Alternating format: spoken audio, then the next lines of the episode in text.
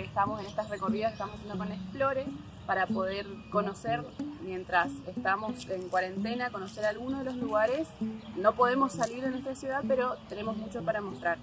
Eh, hoy, como les dije, estamos en el Parque Mitre, tenemos un recorrido bastante lindo para hacer, en un lugar que muchos venimos siempre, prácticamente con los chicos, a tomar mate o algo, pero conocer la historia de dónde estamos, qué pasó, por ejemplo, esto, que es muchas veces en la parte antigua del parque, decir, ¿qué parque antigua? Bueno, acá estamos.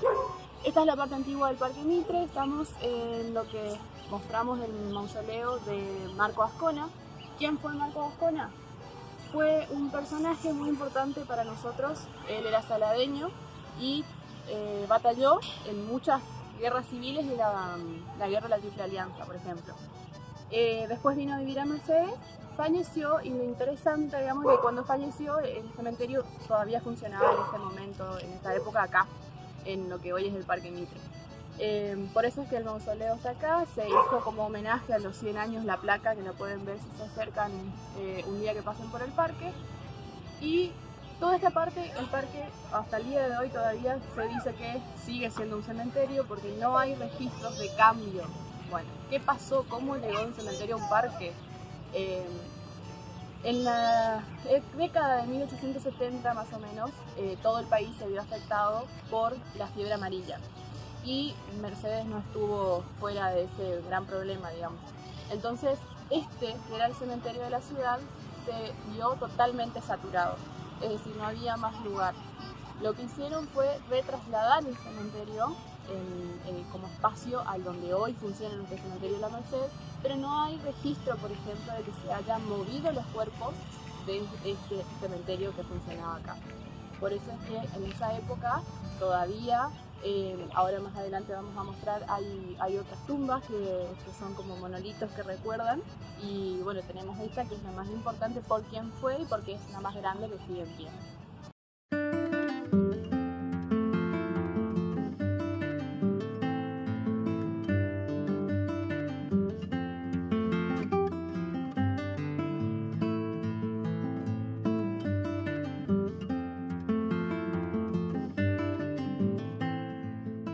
La parte antigua del Parque Mitre y em, atrás mío está el reloj del sol, que es una copia que justamente rememora al reloj del sol original que se encuentra en la ciudad de La Cruz.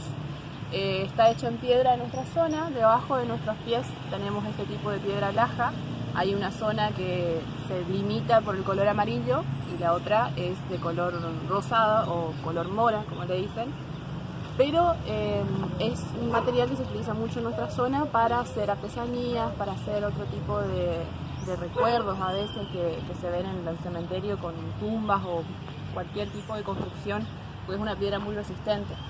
Em, esta justamente está, eh, la cruz en la provincia de Corrientes es uno de los lugares que mejor conserva las ruinas jesuíticas que existían. Eh, entonces, como rememorando esa historia jesuítica que nosotros tenemos, Acá existe nuestro reloj de sol, que hace poco fue, fue arreglado porque había tenido un inconveniente.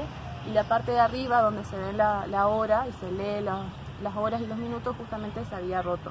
Así que hoy lo tenemos de nuevo acá, nos da la, información que cuando el sol nos, nos da de lleno, podemos ver alrededor cuál es la hora de, del día, ¿no? Y poder tener esa historia y contar también de la importancia que tenían nuestros jesuitas y, esas enseñanzas que fueron dejando a nuestros guaraníes, hoy nosotros las rememoramos acá en el Parque Mitre, lo que se le dice la zona antigua, la parte antigua.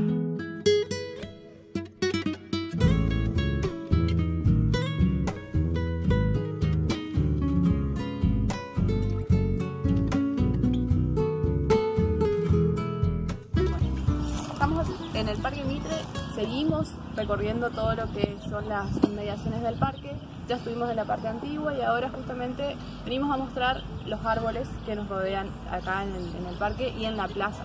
Estos árboles son tipas, ¿sí? son árboles autóctonos que nosotros tenemos en, Argentina, están en Uruguay, en el sur de Brasil, en Paraguay. Y ahora, si ustedes se fijan, en prácticamente todos los parques y, y plazas de la Argentina abundan las tipas. Y eso se debe a que son árboles que tienen eh, un crecimiento bastante rápido, tienen copas muy grandes y fueron impuestos, digamos así, por moda eh, a fines del siglo XIX, principios del siglo XX por Carlos Tais.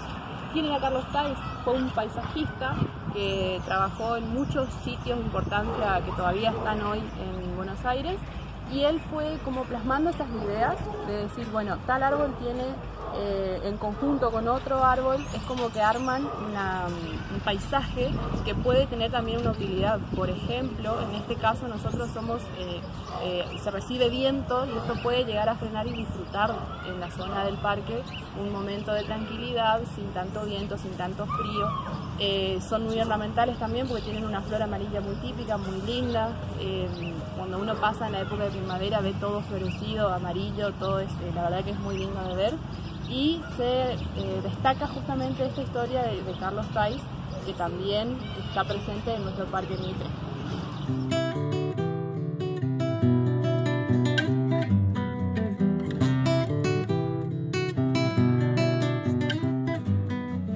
Frente al Museo de Ciencias Naturales tenemos algo más particular para ver, como por ejemplo las esculturas de los animales y a la vez algo que como que queda oculto acá, que justamente recuerda a ese cementerio de que venimos hablando y son estas tumbas. Eh, son tumbas originales y hechas en piedra, como veníamos hablando, y cada una tiene el nombre y la fecha de defunción. Eh, todas se centran más o menos en el 1880-1890, así que cada una tiene un trabajo distinto, algunas son más sensibles que la otra, pero están acá recordando esa parte de nuestra historia de cuando el cementerio funcionaba acá en esta época.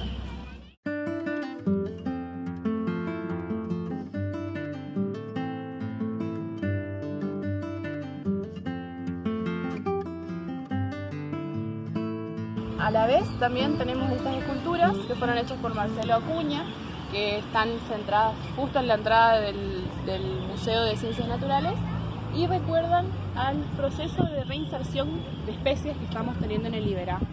Eh, estas eran especies que ya existían en la provincia de Corrientes, como por ejemplo el tatú se sigue viendo, pero el yaguareté no estaba. Y ahí podemos ver el yaguareté con su cría, que recuerda a los primeros que vinieron ejemplares y se trajeron a modo de préstamo o de regalo de algunas reservas y parques nacionales. Eh, ¿De qué se trata ese, proyecto? Bueno, eh, Corrientes a lo largo de los años fue perdiendo muchas especies por medio de la caza y eh, muchas otras desaparecieron cuando los campos empezaron a trabajarse con ganado y también con el arroz. Entonces se desplazó todo lo que era el monte natural y esas especies fueron perdiendo su hábitat y desaparecieron después con la caza hoy se está trabajando en un proyecto bastante importante con lo que es la reinserción en, todo el liberal alrededor de, por ejemplo, osos hormigueros, eh, los yaguareté, los tapires, ciervos, eh, un montón de especies que hoy ya podemos decir que están nacidos en territorio correntino, que hace más de 60, 70 años fueron extintos prácticamente. Entonces, para recordar ese proyecto, eh, Marcelo Acuña trabajó en conjunto con, con la idea de, presentar eso que se está haciendo en Liberá, acá tan cerquita nuestro, y también tener esa, esa entrada al museo hablando de lo que se está haciendo hoy, porque muchos de esos ejemplares los podemos ver en el museo. El Museo de Ciencias Naturales de Mercedes es uno de los más completos de la provincia y a la vez vinieron científicos de Corrientes y pudieron destacar que muchas de esas especies, huevos y, distintos nidos, por ejemplo, están en muy buen estado de conservación a pesar de los años que tienen. Hoy ya no se usa la caza en los museos, que uno antes pagaba gente para que vayan, casen y traigan para eso poder hacer taxidermia y exponer en los museos. Hoy ya no se usa eso. Por eso es tan importante el valor y el cuidado que se le da en nuestro museo a todas esas especies que podemos visitar hoy en día.